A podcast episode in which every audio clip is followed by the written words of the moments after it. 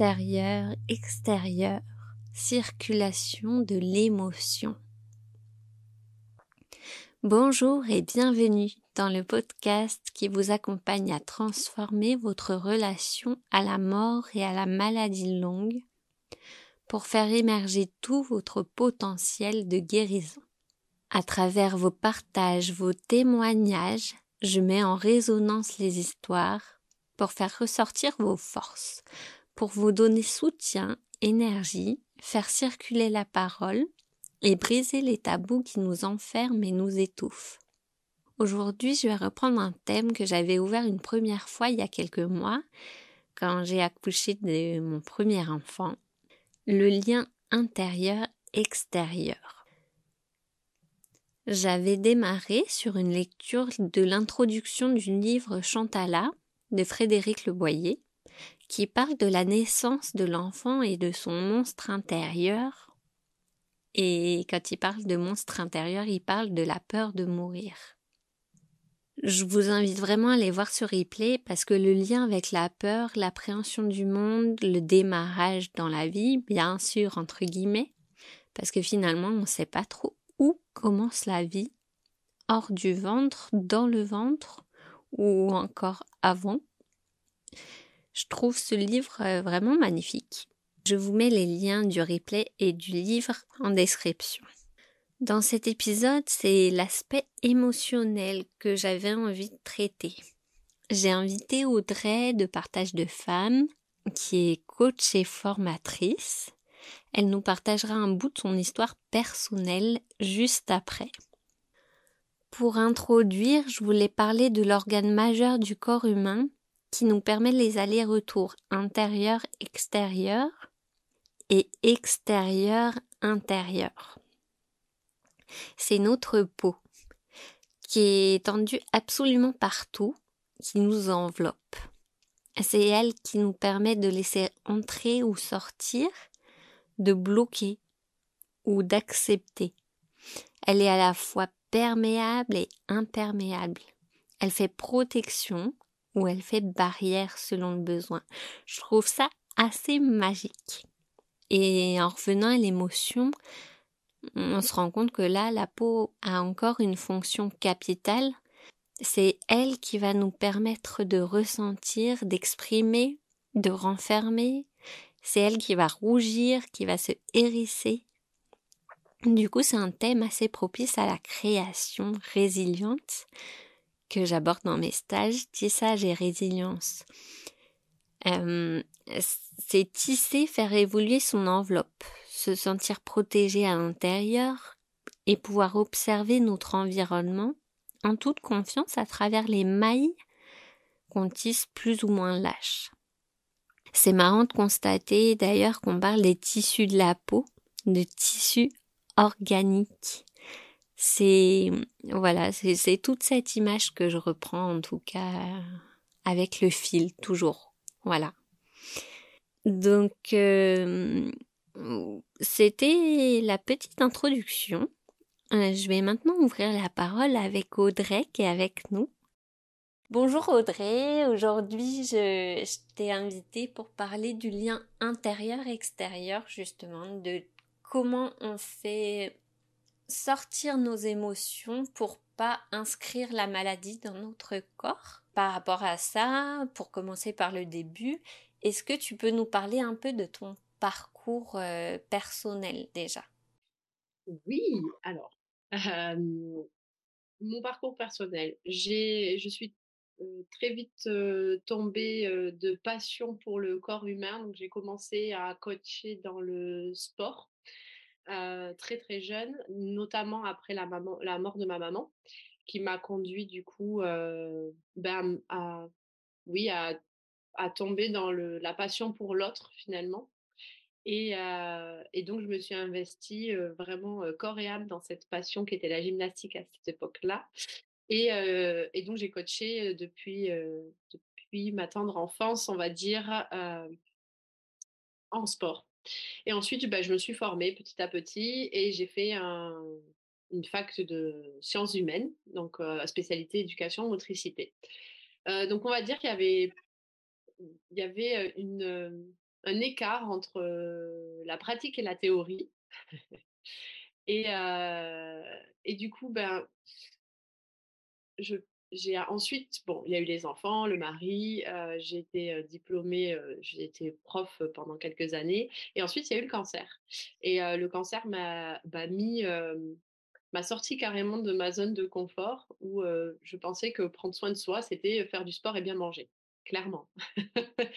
voilà, que, que, ça, que ça, ça suffisait pour, que ça suffisait pour se, se sentir bien en fait. Et, et le cancer m'a appris à mener j'appelle ça la, troisième dimension finalement, le, la triptyque. J'étais sur une dualité et, et, et, le cancer m'a permis de prendre conscience de cette, cette troisième dimension qui est l'émotionnel, qui est finalement quelque chose qu'on qu'on apprend en fac, mais qu'on ne je pense qu'à ce moment-là, on a peu de recul pour le comprendre. Euh, les expériences de la vie euh, nous, nous amènent à, à, comprendre davantage et puis euh, la société aussi s'y intéresse de plus en plus, donc on a plus de recul qu'avant, certainement là-dessus. D'accord. Voilà un petit peu le parcours, comment j'en suis arrivée à être coach émotionnel finalement et à passer du... Euh, J'encadre je, toujours du sport et, et l'alimentation et, et les relations, la communication à soi mais la dimension émotionnelle qui est pour moi à la base, en fait, ouais, de tous nos mouvements. Et d'où est-ce que, parce que tu parles euh, de la mort de ta maman et de, des étapes de vie, du couple, des enfants, puis après du cancer, est-ce que tu fais le lien justement avec euh, ce qui s'est passé à la mort de ta maman est-ce que ça a un lien direct finalement avec ce que tu as pu renfermer et que tu as pu laisser sortir avec euh, bah, après des enfants? Oui, complètement. Oui, oui, il y a un lien. Bah, il y a un lien. Euh, euh, alors, pour contextualiser ma conception, parce qu'on a chacun un peu notre conception, notre vérité. Moi, en fonction de ce que j'ai pu observer sur le terrain, en fonction de ce que j'ai pu apprendre, etc., ma conception de la guérison intérieure, c'est que chaque élément de notre passé a une, conséquence sur notre futur, et ou alors sur notre présent, si on en prend conscience au moment présent.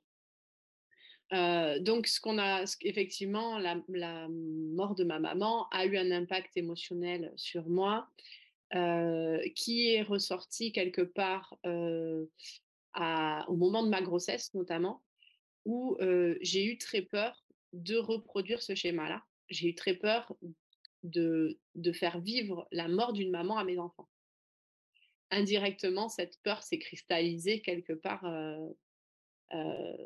intérieurement au niveau du col de l'utérus, parce que c'est un cancer du col de l'utérus, où ça a été en fait le refus, je pense, du corps à ce moment-là de, recevoir à nouveau la vie en sachant que je, pouvais potentiellement partir. Enfin voilà, donc c'est des choses, effectivement, il y a eu une grosse peur de, de reproduire ce manque que j'ai connu et j'avais pas conscience de cet impact. Je crois que la prise de conscience, c'est le propre de la prise de conscience, n'arrive que quand on est prêt déjà à la recevoir. Mais j'avais pas conscience à quel point cette mort avait pu jouer sur ma peur d'être maman en fait et de refaire vivre ça à une petite fille peut-être. Voilà à ce moment-là, ouais, je me dis, mais je commence à entrevoir le lien entre mon cancer et, et la perte de ma maman. Ouais. Et est-ce que tu pourrais expliciter, ou pas d'ailleurs, à partir de cette prise de conscience, la possibilité de faire sortir la maladie du coup. Parce que je sais pas si aujourd'hui tu es en rémission, guérison, je sais pas comment tu appelles ça, comment voilà. C'est ce que tu peux nous décrire ce parcours justement de moi je le nomme résilience. Je sais pas quelles sont tes images. Moi j'ai beaucoup l'image du fil qui retisse, qui répare. Quelles sont toi tes, images? Voilà, tu t'accroches beaucoup au sport. Est-ce que c'est une image de quelqu'un qui remonte euh, sur son vélo? Ah, C'est intéressant la métaphore. Euh, oui, je suis, je suis quelqu'un qui aime beaucoup les métaphores euh, visuelles. je te rejoins complètement dans cette notion de mettre une image de mettre une image, de mettre une image sur des mots. alors, je suis en rémission pour les médecins, puisque ben, c'est un virus et qu'il y a la possibilité de récidive. du coup, ben, quand j'ai pris conscience que j'avais un pouvoir, je me suis rappelé d'un de mes cours, je vais répondre à ta question, mais je, je recontextualise, mais je me suis rappelé d'un de mes cours de fac où mon, professeur, ce formateur que j'adorais en développement psychologique de la performance, nous dit 95% de la performance est en lien avec le mental. Ce qui signifie qu'il y a 5% avec le physique et qu'en gros, je, le perçois comme ça à ce moment-là, en gros, on, va pouvoir agir sur 5% du physique, mais il y a 95% de la performance qui, provient du mental.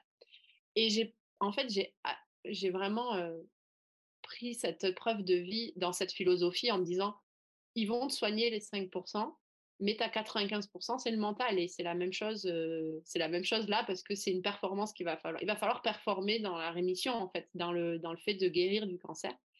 ça sous-entend que j'avais déjà quelque part une vision, une vision très philosophique de, la guérison, hein, bien évidemment. J'avais une part de responsabilité dans ce qui m'arrivait. et du coup, ben, à ce moment-là, je me perds un peu le film, mais pour le coup, tu m'as parlé du film. Mais du coup, à, ce moment-là, je prends le parti de travailler en collaboration avec les médecins. Donc aujourd'hui, il y a une rémission physique, puisqu'ils m'ont soigné physiquement, ils ont fait leurs 5%. Et il y a une, il y a, pour moi, je suis en guérison, pour le coup encore, au niveau de la pensée et du mental, puisque l'idée, c'est forcément d'aller d'aller au cœur de la pensée qui est à l'origine de ces douleurs, de cette souffrance corporelle.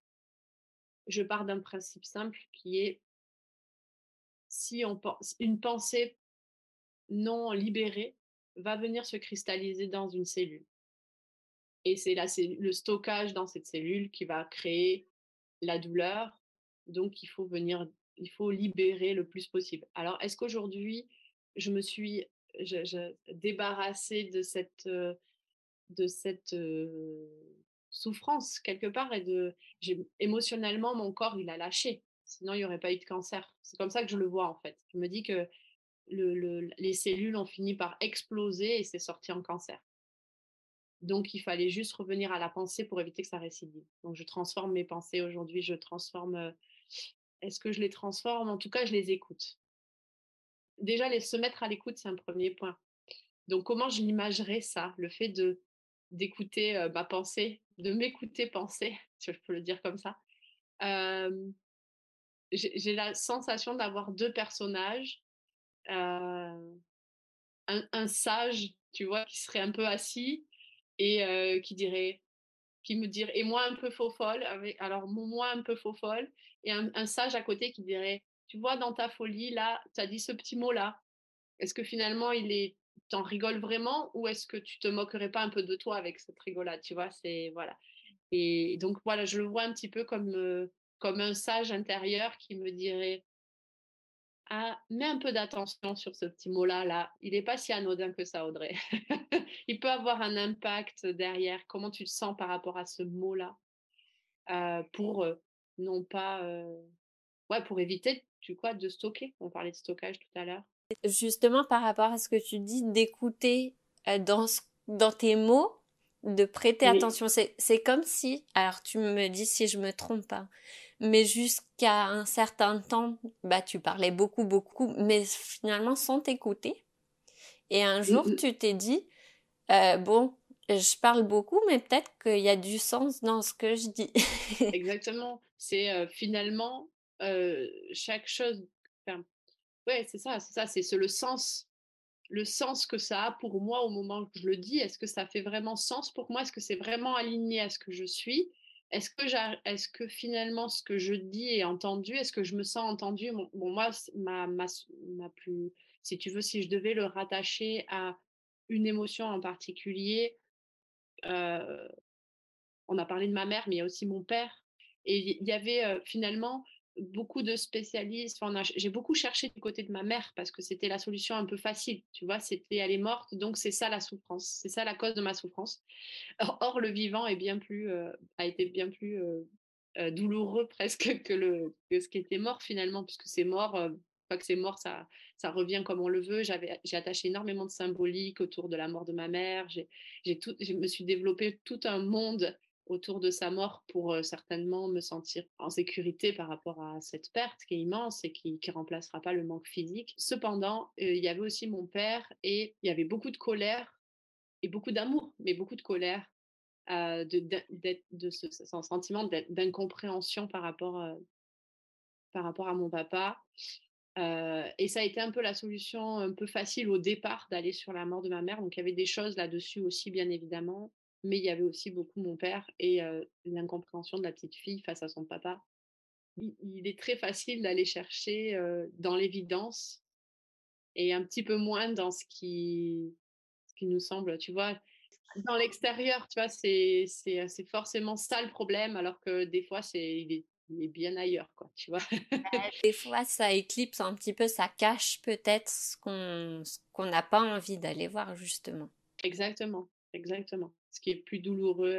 ouais, on est sur quelque chose de plus, de peut-être au départ, on va, et d'ailleurs, je le conseille vivement dans sa guérison intérieure, de commencer par ce qui est le, ce qui est le plus facile, en fait. Et c'est marrant parce que tu dis, rapport du coup eh, à ce que tu fais aujourd'hui, tu proposes énormément de choses sur l'émotion, justement, sur mmh. être authentique avec soi-même, aller chercher euh, bah, à l'intérieur de soi et l'exprimer à l'extérieur de soi. Je pense que c'est ça. Hein, voilà. Est-ce que tu peux nous expliquer un peu ce que tu proposes avec tout ce parcours, du coup, et comment tu as hum, synthétisé et rassemblé pour proposer finalement un, des meilleurs, euh, une des meilleures formes d'accompagnement que tu puisses euh, proposer? Voilà. Ah, alors, c'est intéressant euh, ta vision. Je te remercie déjà parce que c'est, tu l'exprimes très bien. Alors, effectivement, j'utilise deux. pour moi, l'énergie va dans les deux sens. Il y a vraiment une navette. Et d'ailleurs, quand l'énergie circule, elle fait un cercle, si tu veux. Elle, passe partout. C'est cyclique. On parle beaucoup de, de cycle aussi chez, chez la femme on a aussi, pour moi, vers l'extérieur, je prends, je donne. Enfin, cette notion de boucle, et les filles, les, girls rigolent beaucoup avec ça parce qu'elles me disent maintenant, j'ai une petite phrase que je dis, c'est et la boucle est bouclée quand, voilà, on, ouvre des boucles. Souvent, on est dans une certaine boucle et on va ouvrir une boucle pour en remettre une autre qui nous convienne mieux. Et voilà, donc je parle beaucoup de, de, de boucle, peut-être pour sortir du côté lisse des choses, tu vois, de ce côté un peu plus. Euh, voilà, mais j'utilise ce qu'on a à l'intérieur. Donc, on va travailler dans les accompagnements dans, les deux, dans deux sens. Soit de l'intérieur vers l'extérieur, soit on va utiliser l'extérieur pour comprendre l'intérieur. Et c'est vraiment dans ces deux navettes-là. Il n'y a pas de temporalité, c'est-à-dire que je prends souvent ce que, ce, que, ce que le corps me donne au moment où il est prêt à le donner. Donc, je ne peux pas définir avant ce sur quoi on va travailler. C'est très compliqué pour moi puisque j'aime beaucoup le côté, on a, la personne arrive avec son bagage à ce moment-là et on l'accueille maintenant avec ce qu'elle a à nous donner. Et de, là, on va. Voilà. Par contre, il y a tout un, un il y a tout un travail. On va dire qu'il y a une énorme boucle que moi, j'ai toujours en tête dans le sens où je dois l'aider à atteindre son, en tout cas son idéal de, bien-être en fait. Voilà. Donc, donc moi j'ai toujours en tête l'espèce de grande boucle que je, ou l'aura ou j'en sais rien ou l'arc-en-ciel où on, doit remettre les couleurs. J'imagine t'aimes les images donc c'est toujours quand une personne arrive j'ai l'impression que son arc-en-ciel il est en bordel et qu'il va falloir remettre chaque couleur euh, un peu à, sa place pour qu'elle se sente euh, bien en fait. Et, euh, et du coup, c'est vrai que dans l'accompagnement, il y a une structure qui est sécurisante et puis il y a toute cette part un peu plus spontanée. du coup, bah, j'utilise un milliard d'outils parce que j'aime bien utiliser tout plein de choses, mais tout passe par le mouvement. le mouvement. Donc, c'est vraiment, il est au cœur du, processus. Ça va être tout ce qui est artistique pour avoir dans, les séances d'art libératoire, comme je l'appelle, ou de régression enfantine, parce qu'on revient un petit peu à, l'essentiel. Quand on est enfant, on va, mettre ses émotions sur, un dessin. Je, je, prends l'exemple de ma fille hier soir. voilà, on a, il y a eu un conflit. Ce matin, j'avais un dessin avec Je te demande pardon et ça passe par le dessin. Et son dessin est très symbolique au niveau des couleurs. Elle a choisi du rouge et du bleu c'est incroyable. Le rouge, c'est le je suis, c'est l'enracinement, c'est le rapport à, la, famille, c'est aussi le courage de dire pardon à ce moment-là. Et le bleu, qui est quand même la communication. Voilà, donc c'est vrai que cette symbolique-là, elle a utilisée et elle, elle le fait de façon neutre et dépourvue de croyances parce que c'est une enfant et qu'elle n'a pas toutes les informations que moi je peux avoir. Pour autant, on a beaucoup à apprendre des enfants hein, là-dessus parce qu'ils le font, ils sont très spirituels, ils sont, ils, sont dépourvus de, ouais, de croyances parce qu'ils les forment, ils se, voilà, se forment un peu plus tard dans l'apprentissage. On commence à les, à les avoir à petit. Mais voilà, donc donc il y a tout cette, cet art libératoire où on va utiliser le dessin parce que bah, ça m'a beaucoup aidé pendant la maladie parce que je n'avais pas la force de bouger. Je n'avais plus la force de faire le sport. C'est là où je me suis rendu compte de mon, de mon rapport un peu malsain au sport, où j'avais voilà, j'avais un rapport au sport. J'avais la sensation que le sport, si on m'enlevait le sport, on m'enlevait tout. Quoi. Ça, c'était pas, ça comblait un manque logique, puisque je te disais tout à l'heure que je me suis jetée dans le sport corps et âme à la mort de ma maman. J'ai juste compensé avec ça, quoi. Donc, ça a été ma façon de compenser. Et je n'ai pas de regrets. Je, dis tout le temps, on peut pas refaire le passé, on peut juste comprendre le schéma qu'on a réalisé dans le passé parce qu'à ce moment-là, on en avait besoin pour guérir. Ça a été ma, ma solution pour apaiser le quotidien et que ça soit supportable. cependant, ce n'était plus d'actualité à arriver au cancer où je me suis rendu compte qu'en fait, c'était c'est plus ce dont j'avais besoin parce que j'ai construit d'autres choses, parce que ce schéma-là m'a permis de construire d'autres choses. Donc, voilà, donc on, ne défait pas le passé, on est fier de son passé. c'est un peu ça que je revendique aussi. Et, euh, et, et, du coup, voilà, donc l'art, l'art m'a vraiment permis, sous la forme qu'on veut, hein, je sais que toi tu fais du tissage, je sais que voilà, chacun peut, voilà, nous c'est beaucoup le dessin, le collage avec les girls, mais voilà, chacun va y mettre certains. J'ai beaucoup, j'ai fait beaucoup de couture aussi. tout ce que j'arrivais pas à dire, je l'ai, je passé dans les mains en fait. Voilà.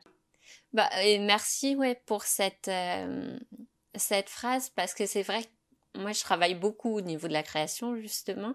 Tout ce qui est pas possible de dire, c'est vrai que c'est possible de le passer dans, dans les mains, dans autrement, faire autrement, faire différemment exprimer tout simplement différemment parce que le fond de tout ce qu'on fait c'est euh, c'est pouvoir sortir toujours euh, pareil pour revenir au thème hein, pouvoir sortir de l'intérieur à l'extérieur et pouvoir effectivement se servir de l'extérieur pour euh, ramener vers l'intérieur ce qu'on a envie de faire rayonner complètement mmh, mmh. et c'est à ça que l'art sert d'ailleurs c'est le beau on dit souvent que le les Canadiens sont très très en avance par rapport à ça. Euh, euh, ils utilisent beaucoup la notion de beauté pour guérir. Euh, là-bas, c'est l'art thérapie est beaucoup plus répandue que chez nous, hein, ça c'est sûr. là, je rebondis parce que effectivement, on utilise énormément la beauté et hum, et aussi, il y a beaucoup le exprimer le l'horreur qui ressort. Parce que juste une petite anecdote, ça met euh, dans mon parcours, ça met euh, je dessine beaucoup, je crée beaucoup et au bout d'un moment, comme me disent tout le temps, oh, c'est joli ce que tu fais, ça ça m'a agacé parce que j'avais envie d'exprimer euh, quelque chose qui était pas beau en moi. et pourtant, ça ressortait beau. Et c'est vrai que actuellement, je me suis posé cette question cette notion d'exprimer euh, ce qu'on n'a pas envie, justement, ce qui, est, ce qui est horrible en nous, ce qui est moche, et qui ressort effectivement des fois sous des formes très belles, mais parce qu'elles sont profondes. Si je peux me permettre, c'est intéressant ce que tu dis, parce que moi j'ai une, vision, euh, euh, en fait, tu as voulu exprimer l'horreur ou quelque chose qui est, pas beau en toi, ou ta part d'ombre peut-être, et justement c'est ça qui est beau c'est que même en exprimant ta part d'ombre, les gens trouvaient ça beau. C'est c'est une façon d'aimer aussi cette. et ils sont plus à l'aise avec ça, c'est sûr, les, dans, les, dans ces pays parce qu'ils ont un rapport nous en France, il ne faut pas qu'on montre notre vulnérabilité. Il ne faut pas montrer nos failles. Il faut pas être. Il n'y a qu'à voir comment se passe un entretien d'embauche encore dans certaines situations. Euh, reconnaître qu'on peut avoir des doutes, c'est pas très bien vu et du coup on peut passer. Alors ça, ça dépend des gens. Hein, je fais pas, j'aime pas trop les généralités, mais mal, malheureusement il y a encore ou heureusement comme ça ça nous laisse de quoi évoluer encore. mais, mais voilà, il nous reste. On a ces fondations là qu'il faut il faut cacher sa part de vulnérabilité alors qu'elle peut être elle peut être magnifique la preuve tu l'as tu l'as toi-même dit tu vois? Tu voulais exprimer ça et tu as récolté de la beauté. Ouais. Ah. Il une belle leçon aussi derrière ça, quelque part. Hein. C'est chouette. Que pourrais-tu nous dire par rapport à la peur de la mort? Est-ce qu'aujourd'hui j'ai peur de la mort? Non. j'ai peur tout court dans ma vie, à tout un tas de moments. De la mort, certainement, euh, qu'on en a tous plus ou moins peur quand on traverse la route, euh, alors qu'on n'est pas sur le passage piéton, euh, quand, quand on fait face à la maladie, quand voilà, effectivement, mourir peut. Mais encore une fois, c'est une projection. le mot de la mort est une projection pour moi du mental. Et en fait, on a peur tout court. Et l'idée, c'est de revenir justement juste à cette sensation de peur et, et se rassurer dans cette sensation de peur parce qu'il n'y a pas de mort imminente en fait. Euh, on peut rationaliser la peur et, de, et revenir sur quelque chose de ok j'ai peur et juste la verbaliser euh, et, la et la conscientiser. Est-ce que le pourquoi j'ai peur a vraiment son importance quand on revient vraiment au corps et à ses sensations? Euh, je crois pas en fait. Et je crois que d'ailleurs on, attache trop d'importance, et c'est que c'est la, difficulté avec notre mental, c'est qu'on attache trop d'importance à la projection de la peur, donc le pourquoi j'ai peur, plutôt que se concentrer sur le ok j'ai peur. Et alors? J'inspire, j'expire, je ressens ma peur, je l'accueille, je la rassure et euh, à la limite, je lui donne tout un tas de choses à nourrir qui est ok, j'ai peut-être ta peur de la mort, mais en même temps, je suis en vie.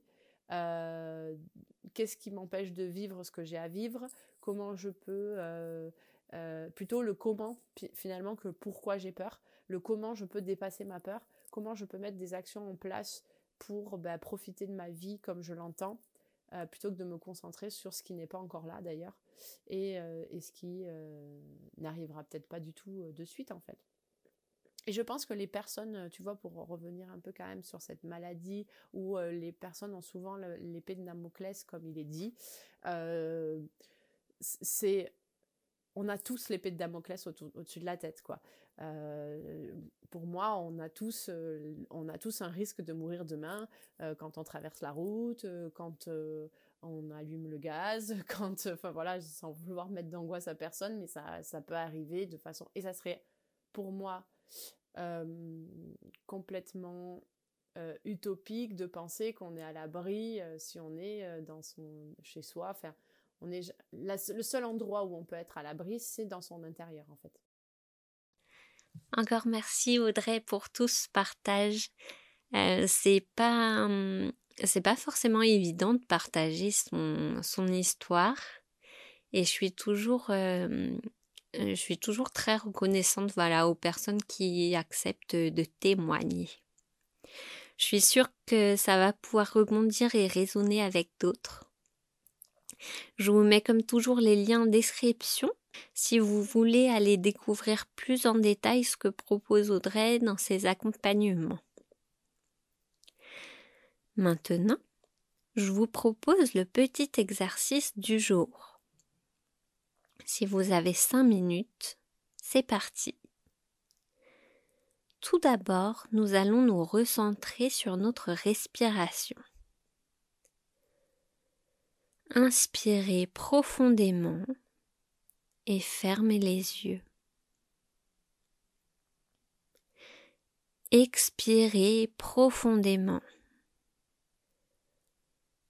Nous nous installons dans cet espace intérieur qui est le nôtre. À l'inspiration, nous nous gorgeons de confiance. À l'expiration, la confiance grandit et chasse toutes les toxines de notre corps qui s'envolent sous forme de petits fils de coton diffus et noirs. J'identifie en moi l'émotion,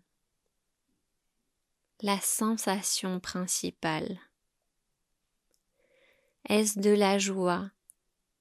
Est-ce de la peur? De la colère? Est-ce que je ressens de l'apaisement Du soulagement ou de la tristesse?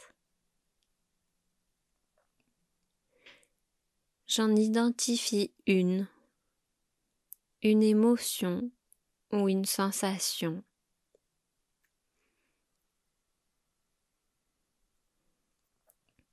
Cette émotion, cette sensation se love à un endroit. Je la ressens, je l'observe. J'observe cette petite boule d'émotion, cette petite boule de sensation qui scintille. Et je perçois maintenant sa place et sa couleur à l'intérieur de mon corps. Est-ce une petite boule jaune ou bleue Est-elle noire? Est-elle verte ou rose? Je respire. À l'inspiration, je me charge de confiance. À l'expiration, J'active ma boule d'émotion, de sensation, comme une petite balle de jonglage. Elle décrit un cercle de l'intérieur vers l'extérieur. Je respire et j'agrandis ce cercle de circulation. Je vois mon émotion, ma sensation, tourner de l'intérieur vers l'extérieur et revenir à son point de départ pour repartir.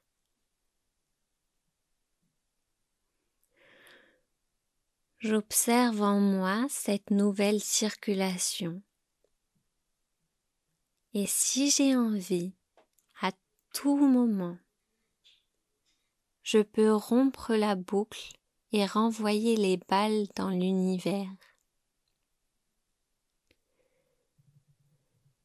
je peux aussi garder en moi cette sensation de circulation.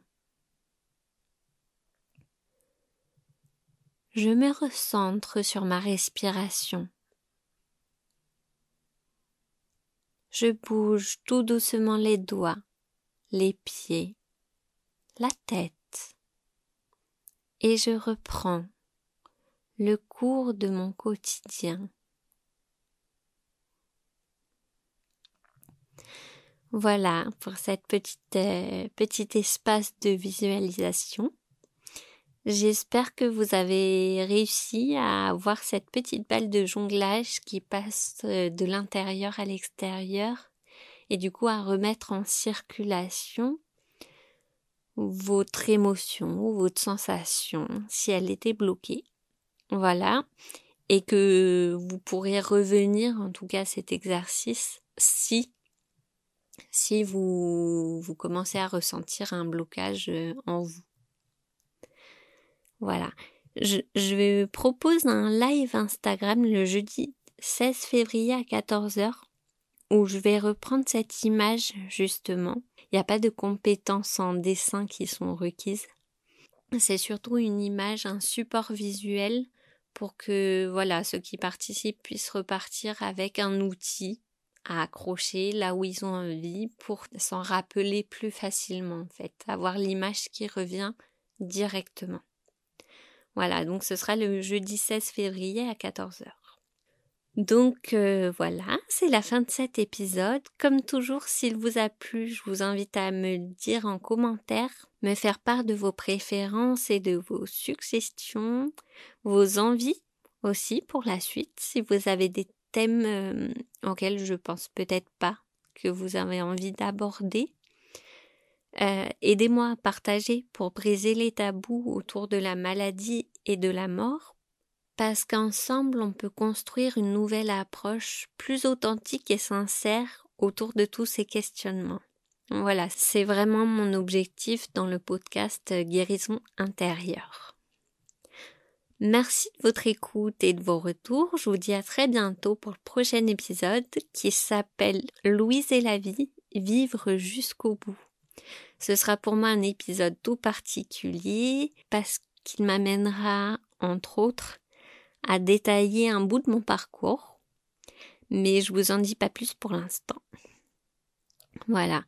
En attendant, n'hésitez pas à me rejoindre euh, sur mon canal Telegram Guérison intérieure pour les inspirations régulières. Il y a aussi le programme Sérénité, voilà, des petits temps guidés pour prendre soin de vous au quotidien. Profitez-en parce que c'est encore en accès gratuit pour le moment. Je vous souhaite une bonne journée et à bientôt